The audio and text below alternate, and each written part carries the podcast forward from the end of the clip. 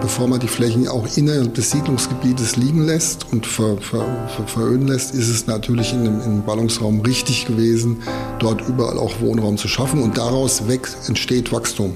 Wir werden mit den 100.000 Einwohnerinnen und Einwohnern jetzt äh, kreisfrei werden äh, durch Beschluss des Landtags. Das wird kommen. Und das Zweite ist, dass man bezogen auf Handel äh, interessanterweise feststellen darf, dass Expansionsleiter in der Bundesrepublik Deutschland sehr bürokratisch, manchmal tatsächlich schlicht und ergreifend die 100.000 Einwohnerzahl als eine Deadline sehen, bevor sie sich überhaupt zum Beispiel mit einer Stadt beschäftigen. Also so gesehen hat die 100.000 auch tatsächlich als Zahl eine Bedeutung. Glücklich Wohnen, der Buwok Podcast. Herzlich willkommen zur heutigen Folge von Glücklich Wohnen, der Podcast mit Gesprächen rund um Quartiersentwicklung, Stadtentwicklung und Architektur. Am Mikrofon begrüßt Sie Michael Diwe. Heute geht es um Stadtentwicklung und ganz spezifisch um das Thema die wachsende Stadt. Wie kann man als Stadt Wachstum planen und gestalten? Welche Rolle spielen dabei Quartiersentwicklung und Nachhaltigkeit? Und wie kann man die Menschen in einer Stadt auf diesem Weg des Wachstums mitnehmen? Viele Fragen, die wir nicht abstrakt besprechen wollen, sondern ganz konkret. Deshalb sind wir in einer Stadt, vielleicht einer recht typischen Stadt im Rhein-Main-Gebiet, in Hanau. Und wir sprechen mit Martin Bieberle, zuständig im Magistrat der Stadt Hanau, Fachbereichsleitung im Fachbereich Planen, Bauen und Umwelt. Herzlich willkommen, Martin Bieberle. Herzlich willkommen, vielen Dank. Ja, die wachsende Stadt ist heute unser Thema. Herr Bieberle, zunächst zu Ihrer Person. Sie leiten ja zusätzlich auch noch den Bereich äh, Personalorganisation Kommunikation. Außerdem sind Sie Geschäftsführer der Bauprojekt Hanau GmbH und von Hanau Marketing. Ähm, sind das, äh, ist das eine Kombination, die sich durch Zufall ergeben hat oder passt das eigentlich ganz gut zum Thema Wachstum einer Stadt? Also ursprünglich komme ich eigentlich eher aus der, der Welt der, der Kommunikation des Marketings, also Geschäftsführer äh, Hanau Marketing GmbH. Und äh, unser Oberbürgermeister Klaus Kaminski hat äh, 2007 entschieden, dass ich Leiter der Stadtentwicklung werde. Die, wir hatten damals direkt die Konversionsflächen vor der Brust, hatten eine Herkulesaufgabe mhm. bei Innenstadtgestaltung als Thema. Und die, die Logik, also so gesehen vielleicht kein Zufall, wobei die Visitenkarten aneinandergereiht nicht typisch sind. Die Logik ist die, dass wir davon ausgehen, dass Stadtentwicklung eigentlich im, zum einen Fachaufgaben bedarf, fachlicher Kompetenz, das sind wir in der Verwaltung immer gut aufgestellt, mhm. Stadtplanungsamt etc., aber eigentlich eine Kommunikation und Veränderungsaufgabe ist. Also Stadtentwicklung heißt Menschen zusammenbringen, mhm. Investoren, Bürgerinnen und Bürger, Stadtverwaltung und äh, so, so bin ich zu dieser Aufgabe gekommen. Nun haben wir Hörerinnen und Hörer in Deutschland und in Österreich. Nicht jeder kennt äh, unbedingt Hanau. Wie würden Sie Hanau beschreiben und was ist bei der wachsenden Stadt Hanau typisch für andere Städte und was ist besonders? Also Hanau ist ähm, jetzt die kleinste Großstadt Hessens. Wir haben die, die vor, vor ein paar Wochen die 100.000 Einwohner Marke ähm, durch, durchschnitten. Wir sind eine typische Stadt im Rhein-Main-Gebiet. Wir sind das östliche Tor zum, zwischen Spessart und, und dem, der prosperierenden Region Frankfurt. Wir sind ähm, gesegnet mit Industrie- und Arbeitsplätzen. Wir sind gesegnet mit den damit verbundenen Problemen. Wir sind eine vielfältige Stadt, 180 Nationen, 180 unsere Bürgerinnen und Bürger. Und wir sind eine Stadt, die mit den klassischen Problemen einer Wachstumsregion ringt. Wohnungsmarkt, bezahlbarer Wohnraum, all die Themen, die sich mit den Klimaanpassungsfragen ähm, verbinden, Verkehr etc. So gesehen, glaube ich, sind wir eine typische Stadt. Freundlich, fröhlich, robust. Und Sie haben ein sehr schönes Rathaus, haben wir vorne gesehen. Frisch eröffnet am letzten Wochenende. Also auch tatsächlich sehenswert. So, nun sind wir aus gutem Grund hier. Hanau hat die Marke von 100.000 Einwohnern überschritten und ist nun eine Großstadt. Plötzlich Großstadt. Äh, hätte heute auch das, das Thema sein können. Ist das ein Grund zur Freude? Ja, selbstverständlich. Wir haben ja hart auf diesen Punkt hingearbeitet. Nicht im Sinne, dass wir ähm, ähm das sozusagen in einem großen Plan ausgerechnet hätten, hätten gesagt, wann werden wir mit 100.000 Bürgerinnen und Bürgern Großstadt. Aber wir haben 2008, wie gesagt, war Hannover einer der größten Militärstandorte ja, Europas, 340 äh, Hektar äh, Militärfläche, bis zu 30.000 Amerikaner und Amerikaner in unserer mhm. Stadt. 2008 Abzug der Streitkräfte. Damals übrigens erstmal äh, Schock gefrostet die haben wir die, diese Nachricht aufgenommen, weil Sie müssen wissen, Hanau 2007, 2008 in dieser Zeit war jetzt nicht so, wenn man auf der Expo Real war, war die Schlange der Investoren, die unbedingt in Hanau investieren wollten, sehr, sehr, sehr überschaubar.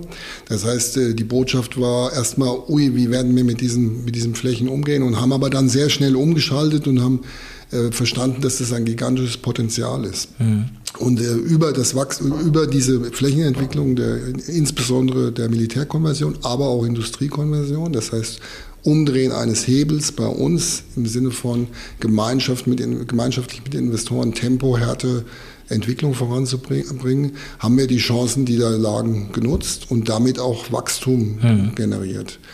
Geholfen hat uns natürlich dass äh, der, das Gesamtumfeld Rhein-Main ähm, Wachstum, Wachstum begünstigt. Es gibt ein riesig, schon immer einen riesigen Nachfrageüberhang an Wohnraum, äh, sodass das, was alles gebaut worden ist, auch tatsächlich nachgefragt wurde.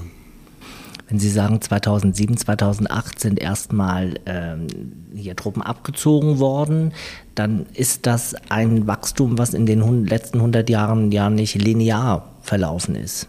Können Sie das ein bisschen nachzeichnen? Also wir sind vor dem, vor dem, ja, äh, vor dem Abzug der Amerikaner und vor dem Einstieg in diese Art und Qualität der, der Stadtentwicklung waren wir sogar eine schrumpfende Stadt. Mhm. Also wir sind sozusagen aus einer Abwärtsbewegung in einer insgesamt wachsenden Region. Das muss man auch erstmal hinbekommen. Also schrumpfen in einer Wachstumsregion, da muss man sich auch anstrengen. Das heißt, es gab keinerlei Wohnungsangebote hier. Äh, und aus diesem Wachs äh, Schrumpfpfad, die Kehrtwende, in einen, in einen Wachstumspfad. Das war, das war das, was wir organisieren konnten. Und die Schrumpfung fand bis wann statt? Na, bis sozusagen da die Fahrt aufgenommen wurde. 2008 haben wir den erste, die erste Fläche zusammen mit der BIMA, mit der wir übrigens äh, Bundesanstalt für Immobilienaufgaben, die, wie Sie ja wissen, Eigentümer der, mhm. der gesamten äh, Kasernenflächen ist. Wir haben da übrigens sehr gute Erfahrungen gemacht in, mit Kooperation. Mhm. Wir haben 2008 direkt die erste große Kaserne New Agona an den Start gebracht, also Bebauungslandverfahren, Vergabeverfahren etc. Und da fing das an, dann auch, dass natürlich, das, äh, dass wir aus dem Tal rauskamen und äh, Wachstum organisieren konnten. So, nun ist also diese Marke der 100.000 Einwohnerinnen und Einwohner äh, überschritten. Ist das mehr eine optische Größe, wo man sagt, Haken dran, man taucht in einer anderen Liste oder einer anderen Kategorie auf? Ähm, oder hat das andere praktische oder rechtliche Auswirkungen? Also ganz grundsätzlich ist es natürlich so, dass wir äh, Wachstum ja kein Selbstzweck ist. Ne? Also wir hatten die Flächenmöglichkeiten ähm, und äh, bevor man die Flächen auch innerhalb des Siedlungsgebietes liegen lässt und ver, ver, ver, veröden lässt, ist es natürlich in einem Ballungsraum richtig gewesen, dort überall auch Wohnraum zu schaffen und daraus weg entsteht Wachstum. Mhm. Es war jetzt also nicht so, dass wir gesagt haben, wir müssen unbedingt 100.000 Bürgerinnen und Bürger werden. Wenn wir das alles auf der grünen Wiese hätten organisieren müssen, hätten wir es nicht gemacht. Also war es auch nicht möglich gewesen, auch nicht sinnvoll.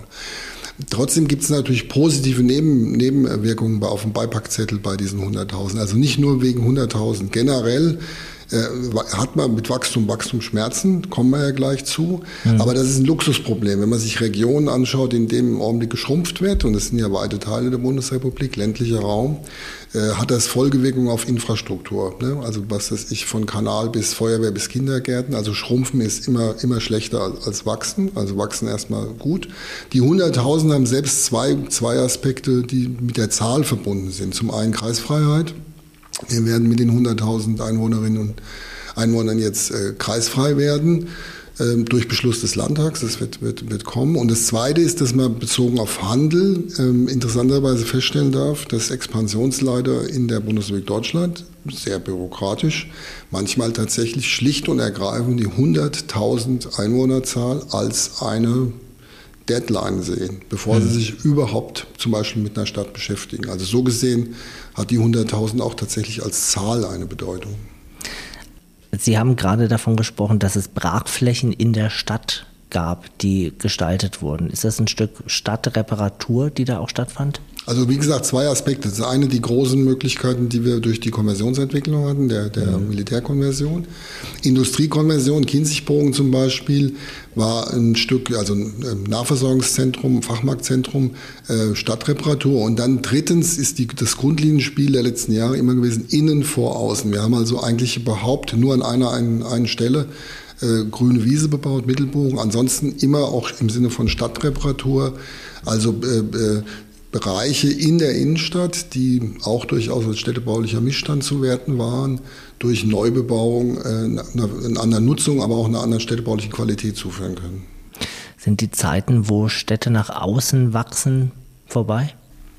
Das vermag ich nicht zu sagen. Ich glaube nur, dass es grundsätzlich, also es sind zwei Dinge, die gegeneinander laufen. Das auf der einen Seite ist der Wachstumsdruck in der Region. Also es gibt hier in Hessen ja im Rhein-Main-Gebiet den sogenannten Frankfurter Bogen. Eine Initiative, die ich sehr begrüße, weil sie vom Grunde her den Wachstumsdruck nicht nur auf Frankfurt lenkt, sondern durchaus die Region mit einbezieht. Und das heißt, wir haben eine riesen Nachfrage äh, nach Wohnraum und gleichzeitig haben wir die, die Verantwortung mit dem Boden ähm, dem wertvollen Gut Boden äh, entsprechend umzugehen. Das sind zwei Dinge, die nicht immer zusammenzukriegen sind. Wir, wir in Hanau werden in den nächsten Jahren vermehrt auf weiter auf Innenentwicklung äh, mhm. setzen. Äh, also das heißt Bestands, Bestandssanierung oder Stadtreparatur vor Außenentwicklung. Aber für die nächste Generation melden wir in der Fortschreibung des Flächennutzungsplans des Regionalen schon weitere Flächen an, sodass die nächste Generation bei Bedarf entscheiden kann, ob sie auch auf der grünen Wiese weiter wächst. Sie haben gesagt, als Sie 2007, 2008 auf der Expo Real äh, waren, waren die, war die Schlange der Investorinnen und Investoren nicht so lang. Äh, womit treten Sie da heute an und wie lang ist die Schlange heute?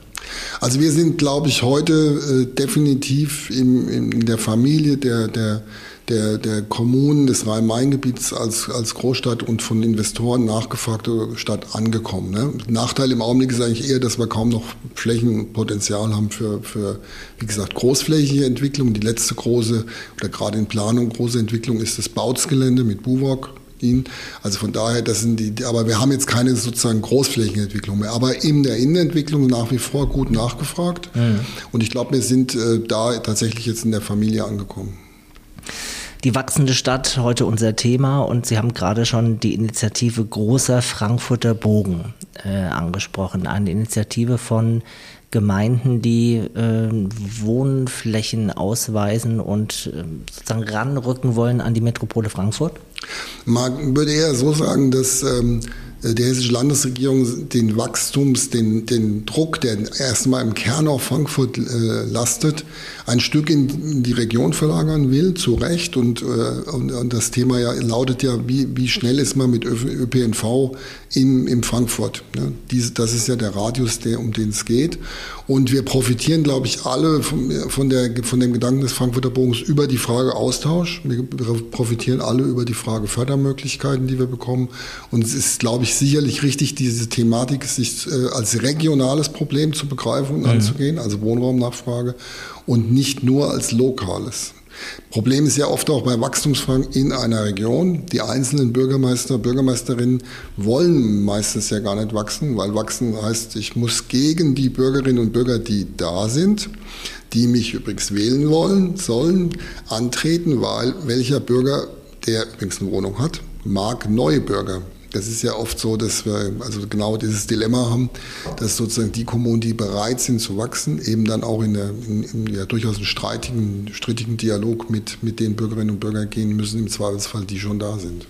Und die neuen Bürger können ja noch nicht wählen. Und wie macht man das? Wie nimmt man äh, die vorhandenen Bürgerinnen und Bürger mit und erklärt, dass Wachstum eine äh, schlaue Sache ist und dass sie einhergeht mit äh, Qualitäten? Die entstehen? Also wir haben ähm, mit einem ganz anderen Thema ähm, Bürgerbeteiligung äh, gelernt. Das war unser großer Stadtumbau, weil wir hatten zwei große Herausforderungen. Das eine war mhm. die Konversion, über die wir gesprochen haben. Das andere war, dass die Innenstadt in Hanau um die 2.7 auch ein, ein großer städtebaulicher Missstand war. Man kann auch sagen, ein Stück im freien Fall. Und wir haben mhm. mit einem großen, großen, großen Kraftanstrengung gemeinsam mit HBB in über 300 Millionen Euro hier in der Innenstadt allein verbaut. Also Einkaufs Einkaufszentrum, Forum, Kino, neue Wohnbebauung, also ganz viele neue Fußgängerzonen etc. Ja. Und das Vorhaben war, wie Sie an, ähm, ein, ein heftig umstritten ist. Und äh, da haben wir gelernt, dass äh, es nicht darum geht, so zu tun, als ob alle Bürgerinnen und Bürger das mitentscheiden. Dafür mhm. gibt es eine repräsentative Demokratie. Das heißt, man braucht mutige Politiker und Politikerinnen, die keine Angst vor dem Bürger haben. Also mhm. die sagen, ich habe eine Idee, ich habe einen Plan, aber ich stelle mich mit diesem Plan dem Dialog und auch, auch im Zweifelsfall dem Streit. Das heißt, Voraussetzung für das Mitnahme der Bürgerinnen und Bürger ist Transparenz, aber auch Klarheit. Mhm. Und das sind Learnings, die Sie auch einbringen in der Initiative Großer Frankfurter Bogen. Also auch im Frankfurter Bogen gibt ist auch immer wieder Thema, wenn wir, wenn wir zusammenkommen, die Frage der Kommunikation und, und Bürgerbeteiligung. Herr Bieberle, Sie haben es schon angesprochen, der nächste Schritt ist jetzt eine kreisfreie Stadt zu werden. Warum? Welche Vorteile bietet das und welche Schritte sind auf dem Weg dahin nötig? Ja, also wir Hanauerinnen und Hanauer, allen voran unser OB, äh, Klaus Kaminski, sind einfach überzeugte Kommunale. Ne? Kommunale Selbstverwaltung, Verfassungsgut, Artikel 28 Grundgesetz geht ja richtigerweise, anders als übrigens in anderen Staaten, davon aus, dass möglichst viele Angelegenheiten dort entschieden und gehandelt werden sollten, wo sie sind, nämlich vor Ort in der Kommune. Und ich glaube, dass das vom Grund, Grunde her auch einfach richtig ist. Und äh, der zweite Punkt ist, wir sind Sonderstatusstadt. Das heißt, ganz viele Aufgaben und Funktionen, die ansonsten bei einer Kreisverwaltung sind, sind schon bei uns. Wir sind zum Beispiel schon immer Schulträger. Wir haben eine hauptberufliche Feuerwehr etc. Und wir glauben, dass es bei verschiedenen Funktionen, insbesondere auch rund um das ganze Thema Soziales, wir ein Stück näher an den Problemen sind, ohne dass ich irgendwie beschreiben will, ob da jemand was gut oder schlecht gemacht seitens des Kreises, sondern ich glaube, dass wir einfach ein Stück näher dran sind und dass wir deshalb diese Aufgaben auch äh, zukünftig in, in, in kommunaler Selbstverwaltung hier vor Ort äh, erledigen wollen. Und es ist eine Frage, äh, wir sind, glaube ich, die einzige 100.000 Einwohner Stadt, die, äh, die, die nicht kreisfrei ist und gleichzeitig aber auch nicht Sitz der Kreisverwaltung, weil die Kreisverwaltung sitzt ja in Gelnhausen. Also, aber es geht alles sehr einvernehmlich mit dem Main-Kinzig-Kreis und so wird der Landtag, der das zu beschließen hat, äh, nach unserer Überzeugung in, im nächsten Jahr die Kreisfreiheit der Stadt Hanau beschließen. Was ist denn Ihr Zielbild für Hanau für die nächsten vielleicht 20 Jahre? Ja, das ist eine gute Frage. Also wir sind jetzt ja, haben viele Jahre hinter uns des, des Tempos, des Wachstums, mit vielen, also so auf verschiedenen Ebenen. Äh, Gewerbe, äh, haben ja bei, Industrie, bei Konversion auch viel Gewerbe, Gewerbeansiedlungen äh, organisieren können. Einzelhandel in der Innenstadt, glaube ich, viele gute Dinge gemacht, trotzdem natürlich viele Probleme und, äh, und was Wohnen angeht. Also sozusagen so auf Kurs. Und unabhängig von der aktuellen Krise, die, die sich jetzt gerade auch mit, mit die wachstumsbegrenzend wirken wird, hätten wir in Hanau sowieso ein Stück ein Stück, sagen wir mal, das Tempo rausgenommen, weil Wachstum hat ganz viele Vorteile. Mehr Bürgerinnen und Bürger, Steuern, mehr Kaufkraft in der Stadt, Auslastung der Infrastruktur, Lebendigkeit, junge Stadt, also äh, das, das alles sind ja die positiven Aspekte, aber Wachstum hat natürlich auch, auch andere äh, Nebenwirkungen.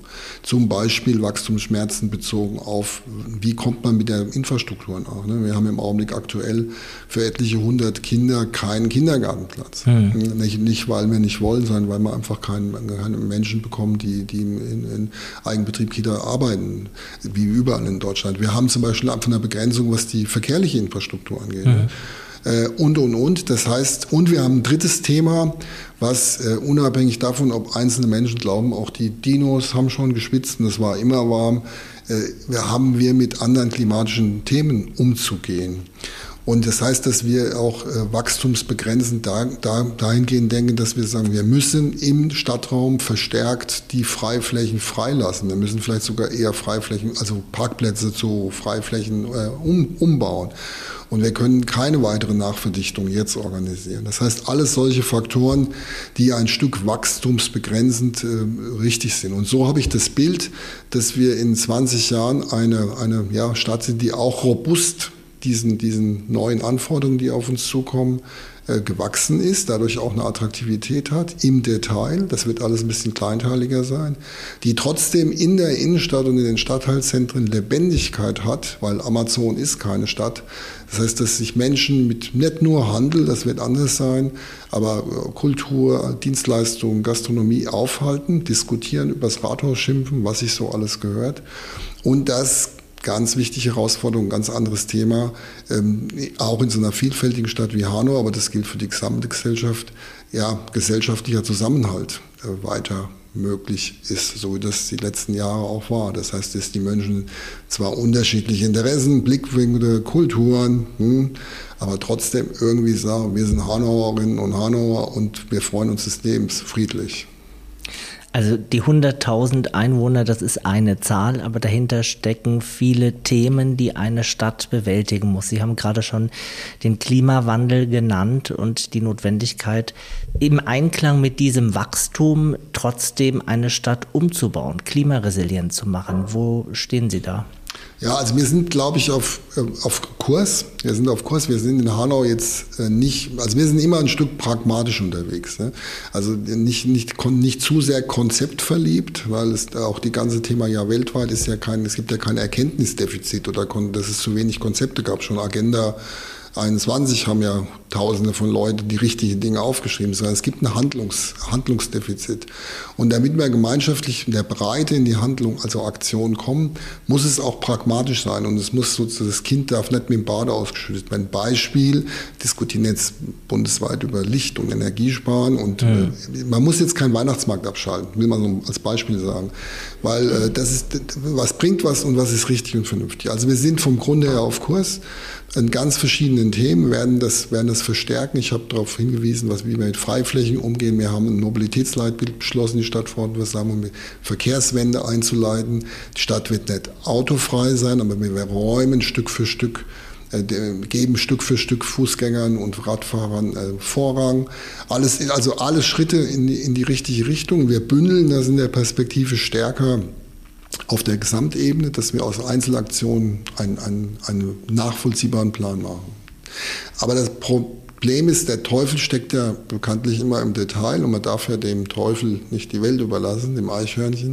Äh, Gerade gestern Bürgerversammlung gehabt und äh, in, einem, in einem Neubaugebiet Pioneer und wir haben dort bewusst einen Stellplatzschlüssel von 1,2 nur, haben ein komplettes Mobilitätskomplex, Carsharing, E-Bikes, alles vor der Tür und äh, Bürgerinnen und Bürger, nicht alle, sitzen aber da und sagen, es, sind, es fehlen Parkplätze. Ja? Also das heißt, und wenn man dann sagt, ja, wir werden die Welt oder unsere Infrastruktur nicht dadurch verändern, dass wir immer so weitermachen wie bisher.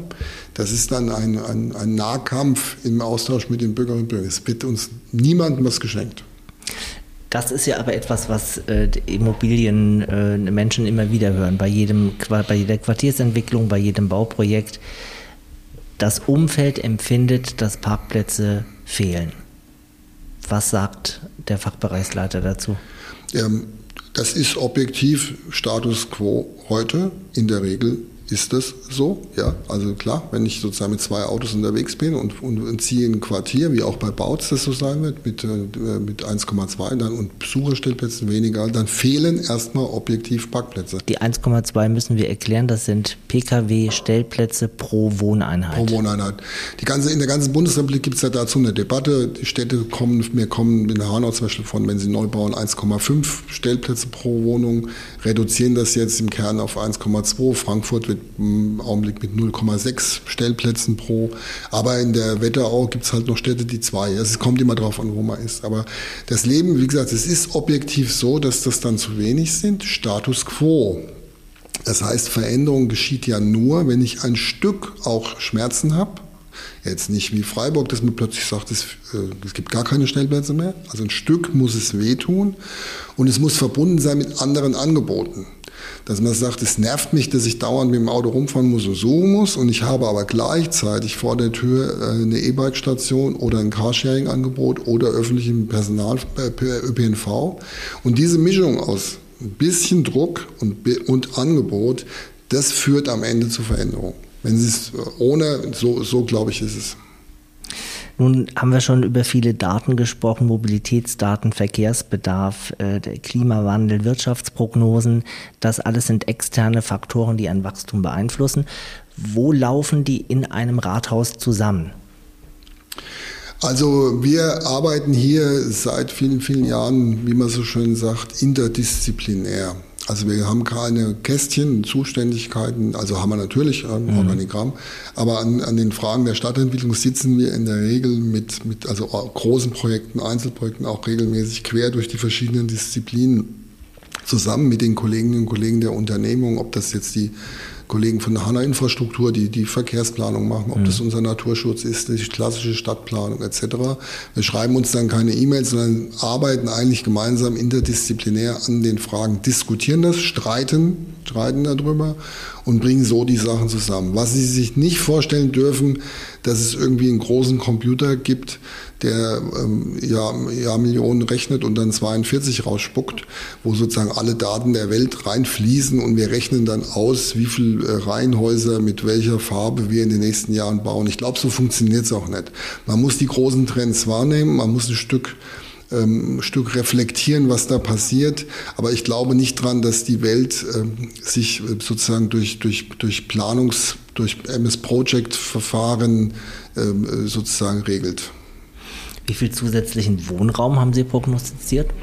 Also wir haben äh, für die nächsten, jetzt in der Pipeline im Sinne von Planungsrecht und, und Einzelvorhaben in den nächsten Jahren noch einmal 4000 Wohneinheiten sozusagen in der Vorbereitung. Mhm. Und das ist dann auch gut so, weil das wird dann dazu führen, dass wir, jetzt wir 100.000, also nach unseren Einwohnermeldeamtsdaten, das sind aber die echten, weil die Leute sind ja hier, die sind ja sozusagen hier gemeldet. Äh, und wir gehen davon aus, dass wir bis 2035 dann vielleicht 100, äh, nochmal, vielleicht nochmal 10.000 oder um die 10.000 mehr Bürgerinnen und Bürger haben könnten. Aber wir werden es erstmal nicht weiter beschleunigen durch die Ausweitung von großen Wohnbaugebieten auf der grünen Wiese. Mhm sondern Konversion von vielleicht ehemaligen Industriebrachen, Gewerbebrachen. Und Bestandssanierung. Und Bestandssanierung. Und die, und die Wohnungen, die ich jetzt genannt habe, die sind im Prinzip in Arbeit. Ne? Allein Bautsgelände 1400, die quasi jetzt, Planungsrecht vorbereitet, das ist dann klassische Industriekonversion. Jetzt müssen wir das berühmte Bautsgelände mal einmal erklären, sodass auch Hörerinnen und Hörer aus Hamburg, äh, Wien oder Stuttgart wissen, was es damit auf sich hat. Also wir sind auf einem großen Areal am Main. Am Main.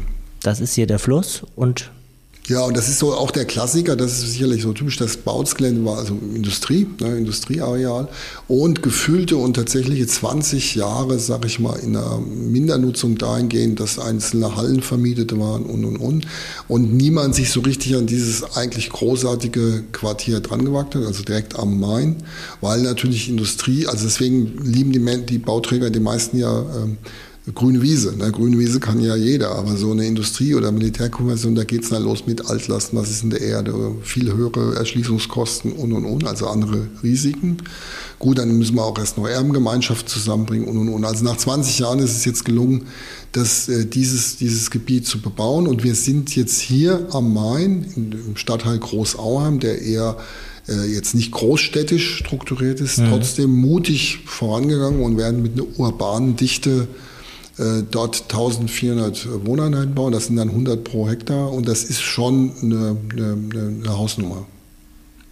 Das machen äh, Sie als Stadt nicht alleine, sondern dafür haben Sie äh, in dem Fall die BUWOG, die das gestaltet, aber auch andernorts arbeiten Sie ja mit Immobilienunternehmen zusammen.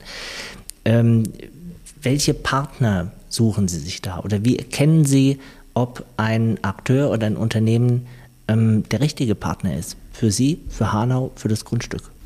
Also am liebsten, also wie wir hier auch angefangen haben, mit der Drive in die Stadtentwicklung zu bekommen, haben wir sehr, sehr äh, eng auch organisiert über unsere Sparkasse, erstmal auch mit, mit regionalen und, und Local Heroes, wie man so schön sagt. Das heißt auch stadtbekannten Unternehmerinnen und Unternehmern gearbeitet, die einfach einen Namen zu verlieren haben, weil sie in der Stadt auch äh, bleiben wollen und, und die deshalb auch für kaufmännische Seriosität und, und, und Qualität äh, sprechen. Mhm. Dann haben wir natürlich jetzt viele, viele andere Partner aus der ganzen Bundesrepublik.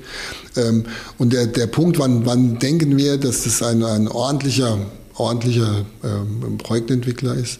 Das hat immer was zu tun, am Ende auch mit Persönlichkeiten. Also ich glaube daran, entgegen allen anderen Gedöns, dass ich Menschen kennenlernen muss, also in die Augen gucke und was ist das für ein Mann, Frau. Also da glaube ich, kann man schon viel äh, sehen. Klar prüfen wir dann mit entsprechenden Profis auch mal, wie das so alles im. Background mhm. aussieht. Aber am Ende kommt es darauf an, dass man auch an, an, anderen Projekten, die die auf ihrer Liste haben, sieht, sind es äh, Unternehmen, die mit seriösem kaufmännischem Sachverstand oder kaufmännischem Interesse Projekte angehen. Und seriöses kaufmännisches Interesse heißt selbstverständlich darf man eine Rendite erwarten für Risiken. Selbstverständlich der Bestandshalter sowieso, weil sie da bleiben wollen, wo sie anfangen, andere verkaufen. Aber wenn das alles sozusagen vernünftig, äh, vernünftigen Bahn ist, dann ist es okay, verlässlich, also die auch professionell mit uns auf Augenhöhe streiten. Äh, versus Freund von mir sagt immer, wenn das Wasser steigt, kommen die Haie.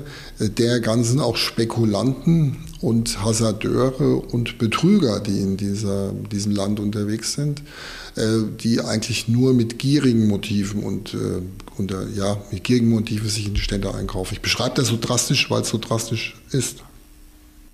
Beim Wachstum einer Stadt hat Quartiersentwicklung eine besondere Bedeutung. Welche?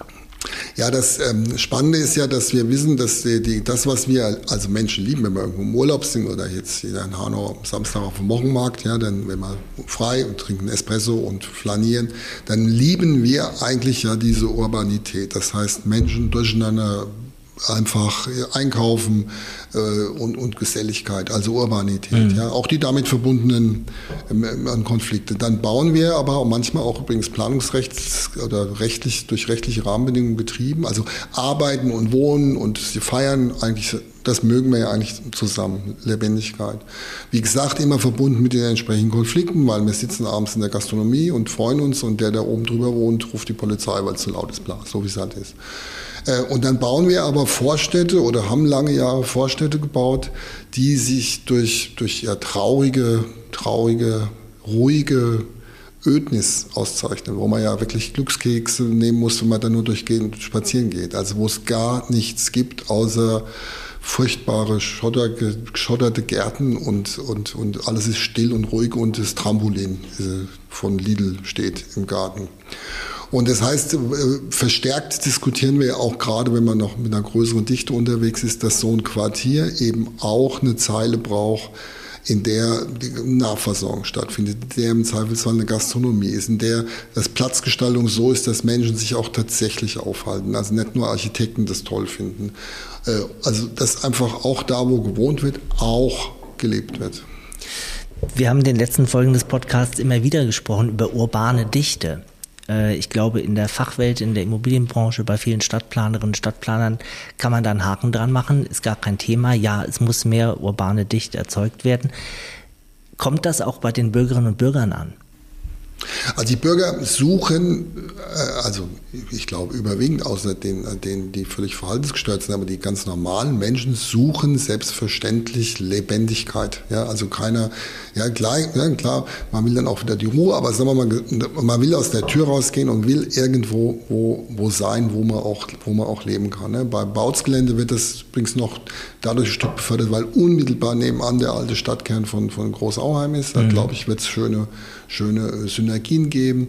Aber es muss auch da, wo ich lebe, einfach Räume, also öffentliche Räume, grüne Räume, aber eben auch, ich muss mal irgendwo meine Cola holen können, ich muss irgendwo einen Kaffee trinken können, ich muss irgendwo ein Stück Spaß haben. Kann man übrigens nicht erzwingen. Das andere Problem ist ja immer, dass wir uns viele Dinge wünschen. Es muss natürlich auch jemanden geben, der sagt, ich miete da was und biete was an. Also es ist kompliziert. Aber wenn es einfach wäre, könnte es ja auch jeder. Aber wenn Bürger Wünsche haben an neue äh, Immobilienprojekte, Bauprojekte, dann kommt ja häufig die Forderung, geht es nicht auch eine Etage niedriger? Das ist ja das Verzichten auf urbane Dichte. Das ist das Dilemma, dass wir auf der einen Seite ja Urbanität wollen, aber gleichzeitig soll es alles irgendwie im, im, im, im freistehenden Einfamilienhaus funktionieren. Das geht, das geht, das, das kriegt man halt nicht zusammen. Ja. Die, die äh, Dichte erschreckt manchmal, also weniger die, die hinziehen. Ich glaube, es kommt auch immer darauf an, wie gut es gemacht wird. Da kommen dann die Fragen ins Spiel, dass man halt einfach einen ganz anderen Blick auf die Qualität der Architektur legt. Das macht unser Planungsamt sehr gut mit der, mit der Leiterin der Anja Badke, dass wir wirklich anders schauen, wie Räume aussehen und wie, wie so ein Quartier, auch wenn es hoch ist, also von der Geschossigkeit, trotzdem ein, ein, ein, ein, ein gutes Gefühl vermittelt. Die wachsende Stadt, heute unser Thema. Wir sind in Hanau und äh, wollen jetzt mal wissen, wie kann man Menschen insgesamt mitnehmen auf dem Weg zu diesem Wachstum? Gibt es da einen Werkzeugkasten, ein Sortiment, wo Sie sagen, das sind die Tools, mit denen ich gute Kommunikation mache? Also ganz grundsätzlich gilt, dass wir ähm, seit vielen, vielen Jahren äh, an, also anstreben, Energie, Zeit und Ressourcen dafür aufwenden, Transparenz herzustellen bei den Bürgerinnen und Bürgern, was passiert. Wir haben 2019 ein, äh, unter dem Thema Zukunft Hanau ein großes Bürgerinnen- und Bürgerwochenende in unserem Kongresspark gehabt. Da waren 6000 Menschen da, haben da über das ganze Wochenende mit tausenden unterschiedlichen Foren, Ausstellungen, Reflexionen über Welttrends, Klima, Gesundheit, Digitalisierung und der Rückkopplung auf die lokale Situation diskutiert und reflektiert. Wir erleben das immer dann, wenn man Diskussions- und Angebote mit konkreten Themen verbindet, auch in den Stadtteilen, ähm, dass das Bedürfnis nach Austausch und Diskurs groß ist. Ja? Und das heißt, wir müssen äh, Angebote machen und sagen, was haben wir vor. Gleichzeitig aber, wie gesagt, äh, glaube ich, darf man Bürgerbeteiligung nicht verwechseln mit basisdemokratischer Demokratie, weil äh, dafür gibt es repräsentative Demokratie. Die Menschen, die sich mit hohem Aufwand ehrenamtlich engagieren, von Flensburg bis München, weil wenn sie basisdemokratisch reingehen, dann hinterliegt ja die Illusion, dass es den Bürgerwillen gäbe. Den gibt es natürlich nicht. Es gibt sozusagen einen, einen, einen, einen riesen ähm, Baukasten von unterschiedlichen Einzelinteressen, in der Regel auch ohne Schmerzfreiheit sich innerhalb von einer Stunde komplett widersprechen. Ne? Wenn ich jetzt gerade Kinder habe, dann habe ich den Fokus auf die Kindergartenplätze. Wenn ich jetzt gerade um die 50 bin, will ich den Spielplatz auf keinen Fall von meiner Tür und bla bla. Das heißt, es gibt, ein, ein, es gibt nicht den Bürgerwillen, sondern es geht darum, im Diskurs Projekte und Stadtentwicklung besser zu machen, auch im Streit. Ne, wenn die Bürgerinnen und Bürger sich, was nicht immer, wo man nicht immer Lust drauf hat, einem kritisch gegenüberstehen, nimmt man ja auch Dinge mit, wo man sagt, da haben sie recht oder die und die haben recht. Und es gibt dadurch die Möglichkeit auch, dass eben Leute wissen, was passiert und sich einbringen können. Dass quantitatives Wachstum und qualitatives Wachstum irgendwo einhergehen. Wie kann man das in der Stadt, Beispiel Hanau, sichtbar machen? Schon jetzt und den Leuten auch Lust machen auf das, was in Zukunft kommt? Also der, der, das mit dem quantitativen Wachstum, also einfach durch die, die Frage, wie wir Konversionsflächen äh, etc. Äh, entwickelt haben, haben wir gleichzeitig ja auch unsere Innenstadt zum Beispiel komplett neu gestalten können. Das wäre übrigens das eine, hat das andere bedingt, weil Menschen, die jetzt ein, ähm, Geld in die Hand nehmen wollen für eine Eigentumswohnung, für ein Haus, kaufen auch immer den Standort. Kein, also normalerweise besucht man, wenn ich jetzt was kaufen will, zum Beispiel die Innenstadt und guckt, wo bin ich denn da? Wie ist es denn da? Wenn das da alles öd und trübe ist, ist meine Bereitschaft, dort Eigentum zu erwerben, zum Beispiel geringer als umgekehrt. Und umgekehrt äh, befruchtet natürlich Wachstum auch wiederum Qualitätssteigerungen, zum Beispiel im, im, im, im, Innenstadtbereich. Aber wir müssen genauso dokumentieren, dass wir in den Quartieren, die wir neu schaffen, jetzt bei Pioneer, im Detail Qualit Augenmerk auf Qualität bei der Gestaltung der Grünflächen und Plätze legen. Das muss sichtbar sein. Hm. Wie tauschen Städte wie Hanau sich aus zum Thema Wachstum, zu Stadtentwicklungsfragen? Sie hatten schon äh, den Schulterschluss im Rahmen des großen Frankfurter Bogens genannt. Aber in welchen Foren gehen Sie in den Austausch auch mit Amtskollegen aus ganz Deutschland oder auch aus Österreich auf europäischer Ebene? Also wir, wir sind ähm, äh, früher mehr als jetzt, muss ich gerade gestehen, wenn ich so drüber nachdenke, reiselustig gewesen. Also im Vorfeld auch unseres großen Stadtumbaus sind wir viel, viel rumgefahren, unter anderem nach Holland mehrfach und dort war Maastricht ein Stück unsere Blaupause. Da haben wir so richtig Anleihe genommen bei einer anderen europäischen Stadt. Dort konnte man nämlich schon damals lernen, wie zum Beispiel Einkaufen äh, anders organisiert wird als durch komische, runde, geschlossene Kisten, die die Stadt zerstören.